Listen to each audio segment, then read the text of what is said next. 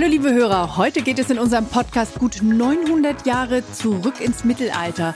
Georg und ich spielen Burgfräulein und Ritter und wir erklären, wie Mobilfunk und Denkmalschutz perfekt zusammenpassen können. Ein Mast aus Beton oder Stahl oder eine Antenne auf dem Dach eines modernen Bürogebäudes, so stellt man sich normalerweise die Mobilfunkversorgung der Telekom vor. Aber es geht auch anders. Das zeigt uns eine sehr exklusive Altbauimmobilie in Solingen. Altbauimmobilie, das ist eine nette Umschreibung für Schlossburg, das Wahrzeichen des Bergischen Landes. Soweit man weiß, wurde sie im 12. Jahrhundert als Stammburg der Grafen und späteren Herzöge von Berg fertiggestellt. Damals war es noch eine Burg, aber im Laufe der Jahrhunderte haben die Herrscher ihren Wohnsitz mit Fachwerk, Erkern und Türmchen so lange veredelt, bis die Menschen nicht mehr von einer Burg sprachen, sondern von einem Schloss. Knapp 900 Jahre nach ihrer Fertigstellung thront Schloss Burg bis heute gut 100 Meter über der Wupper und ist eine echte Touristenattraktion. Mehr als 300.000 Menschen besuchen jedes Jahr die größte rekonstruierte Burganlage in Nordrhein-Westfalen. Auf ihr finden regelmäßig Veranstaltungen wie Ostermarkt, Ritterspiele, Mittelaltermarkt oder Adventsbasare statt. Außerdem ist hier das Bergische Museum untergebracht und rund 100 Hochzeitspaare geben sich in diesem prachtvollen mittelalterlichen Ambiente Jahr für Jahr das Jawort. Und damit kommen wir von der Telekom ins Spiel. Denn natürlich wollen die Touristen, die Hochzeitspaare und ihre Gäste ihre Fotos möglichst schnell auf Instagram posten oder ihre Videos auf YouTube hochladen. Bisher hat das aber vor Ort nicht wirklich funktioniert, denn unsere Mobilfunkanlage war zwar seit Jahren sehr geschickt im Fahnenmast des Bergfried versteckt, also im großen Aussichtsturm des Schlosses, aber sie war bisher beinahe so antik wie der Rest des Gebäudes. Per GSM konnten die Besucher zwar telefonieren und simsen, an schnelles Internet war dagegen nicht zu denken. Und das war auch für die App von Schlossburg ein Jammer.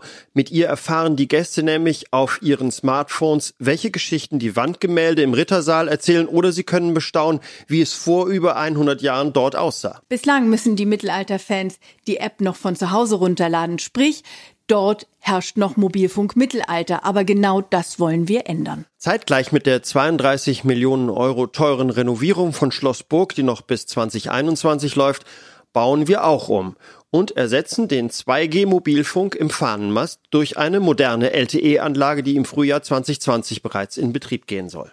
Und dabei hat der Denkmalschutz selbstverständlich ein Wörtchen mitzureden. Gregor Allmann vom Schlossbauverein Burg an der Wupper kennt die größte Herausforderung beim Einbau moderner LTE-Technik. Also wir haben ja den Turm gerade frisch saniert, natürlich auch unter strenger Beobachtung äh, der Denkmalpflege und dementsprechend sind natürlich auch die Standards hoch, was den Einbau von technischer Infrastruktur angeht. Also sie sollte möglichst nicht sichtbar sein ähm, im Dachgeschoss. Ich denke, das wird auch äh, gelingen. Bisher konnten zumindest Besucher mit Adleraugen die Antenne auf dem Fahnenmast erahnen. Künftig soll von der LTE-Versorgung aber gar nichts mehr zu sehen sein, außer dem Sendesignal auf den Smartphones der Besucher. Die neue Schlossantenne soll tatsächlich so unsichtbar sein, als hätte Harry Potter seinen legendären Tarnumhang darüber geworfen. Und wie das funktioniert, erklärt uns Frank Weinbrenner, der kommunale Ansprechpartner der Telekom in der Region. Wir können sie nachher gar nicht mehr sehen. Sie kommt unters Dach.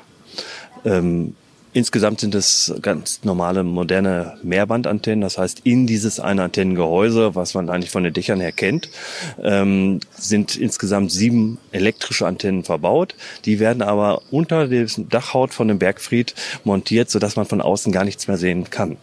Also für die ähm, Besucher dieser Burganlage wird es ab ähm, Fertigstellung nichts mehr von außen zu sehen sein. Bis auf, dass man im Handy auf einmal LTE-Empfang hat. Mit dieser Bauweise erfüllen wir die strengen Auflagen des Denkmalschutzes. Und weil der Turm mit 32 Meter Höhe die Umgebung exzellent abdeckt, bietet die neue Anlage auch unter dem Dach genug Sende- und Empfangsleistung. Die bisherige Lösung im Fahnenmast war zwar trickreich und charmant, wo findet man schon einen Mobilfunkmast mit Fahne?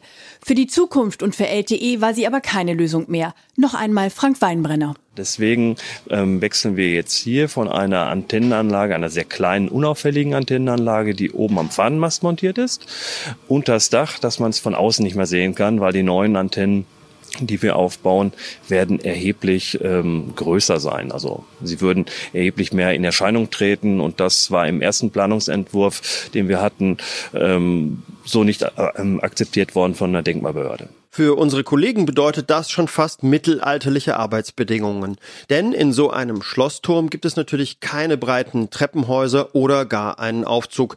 Sie müssen also alle Bauteile per Hand die engen, schmalen Stufen hochtragen bis auf den Dachboden des sechsstöckigen Turms, zu dem die Besucher übrigens keinen Zugang haben. Dort wird dann auf engstem Raum die neue LTE-Anlage untergebracht sein. Aber die Mühe lohnt sich. Nicht nur für die Besucher von Schloss Burg und für die Hochzeitspaare, sondern auch für die Menschen, die in Solingen unterhalb des Schlosses wohnen.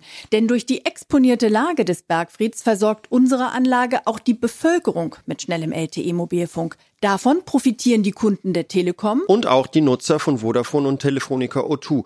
Denn das neue, unsichtbare Schloss LTE ist ein Projekt, das die Telekom für alle drei großen deutschen Netzbetreiber durchführt. Das Ganze ist also eine Win-Win-Situation. Und auch die nächste Ausgabe unseres Podcasts wird hoffentlich wieder ein absoluter Gewinn für euch.